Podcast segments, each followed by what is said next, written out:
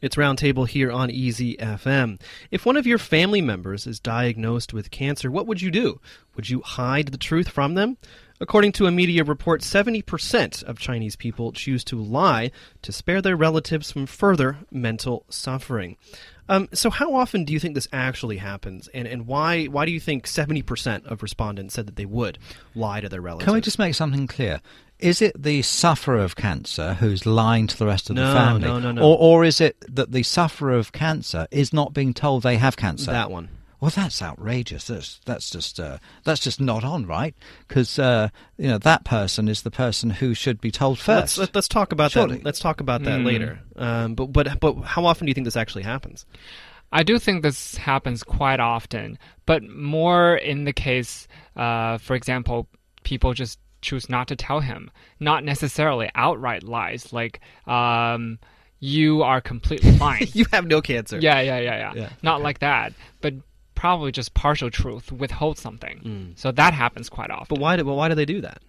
Uh, the reason they do that, I think, is that they think somehow by not telling everything, this will um, ease their anger, uh, ease their anxiety a little bit. Because if you tell them everything, they will keep thinking, "Oh, I only have 60 days left. I only have 30 days left." You know, that will inevitably make the situation worse. It seems to me that Chinese families are about control, control, control, and usually in a hierarchical structure going up the generations. So the grandparents control their own kids, and those parents control the, the grandkids, if you want to see it like that. And again, I wasn't aware of this until today, that there is this amount of control where patients themselves are being denied knowing the truth about what's happening to their own body by people who take it upon themselves to be able to make that kind of decision. Well, it, because- well, also in this Yeah. case, the hierarchy is, is is flipped a little bit, right? Because so so usually it's going to be the grandparents who have been diagnosed with cancer, Okay, yeah. and it's Mhm. their Yeah. children who Yeah. are either either you know telling them that they don't have cancer, or or saying or just saying nothing. Yeah, saying nothing But, is more but by. I mean, this is a, a massive cultural difference because, of course, the situation is very different in Western countries. The where legal the, environment is the very different as reverse, well. legally, Yeah. and the reverse is often true in families where the sufferer often won't tell members of the family because and or friends because they don't want the friends and family acting in a different way towards them Mhm. with cancer. They want to, everything to go on as normal. But I mean, they, as the patient, do have that right. Don't you think it's uh, a doctor's duty to tell the patient the facts instead of the relatives? Yeah, I do think so. That's why if I I am the doctor, I would definitely directly tell the patients. But somehow in a lot of Chinese hospitals, they just tell the family members first. Maybe because that uh, whoever is sick is too sick to actually get the news first. Maybe he or she is in a coma first uh, for the time Well, being. in that case, yes, um, but uh, p- most people with cancer aren't in comas and are f- fully aware. And I would suggest, although I don't know, wanting to know. But maybe this is a kind way to go. Maybe this is better than the the Western way of doing things, where the patient is told the whole facts.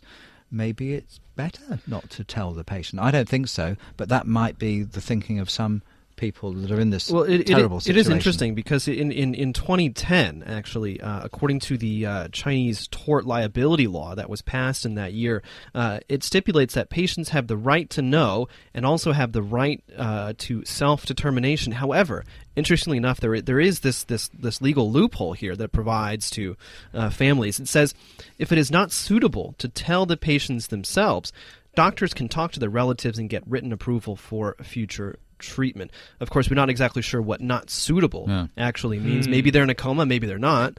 But, may, maybe that just means that they're not in the right frame of mind to take such shocking news, life changing news.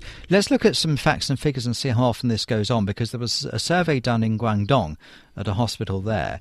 It showed that while 93% of cancer patients want to know about their own condition, 22% of their relatives choose to tell them nothing, 52% would tell the patients part of the truth. 21% say they would be honest if they can't withhold the truth anymore. now that last if, if if their relatives have figured it out by themselves. well, see that that I mean, people that have a case of cancer in their family will know that there's tremendous uh, emotional pressure on everybody concerned, and so it might be very difficult for the uh, children, for example, to to have this kind of information and keep it from the, one of their parents, and equally around the other way as well.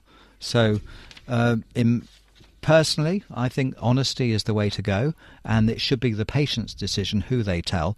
I would think that they could tell everybody, but in some cases, especially with older people, because mm-hmm. in, in Western culture, cancer still has a stigma among older people, but not among younger people.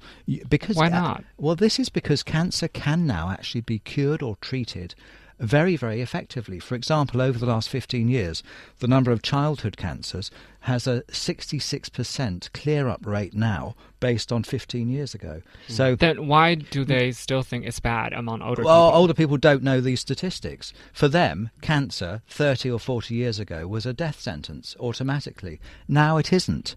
There are people, if you catch it in time. Yeah, there are people that well, sometimes it is, but I'm saying that in in a vastly increased number of cases, it is no longer a death sentence and can be effectively, I won't say cured, but it can be effectively managed and controlled so, for so, years. So, so Liu Yan, I mean, so um, do you think it's going to be possible to, to, to move Chinese people away from this habit of, of hiding the truth from, from their suffering relatives? I think anything is possible, but it's going to take a long time.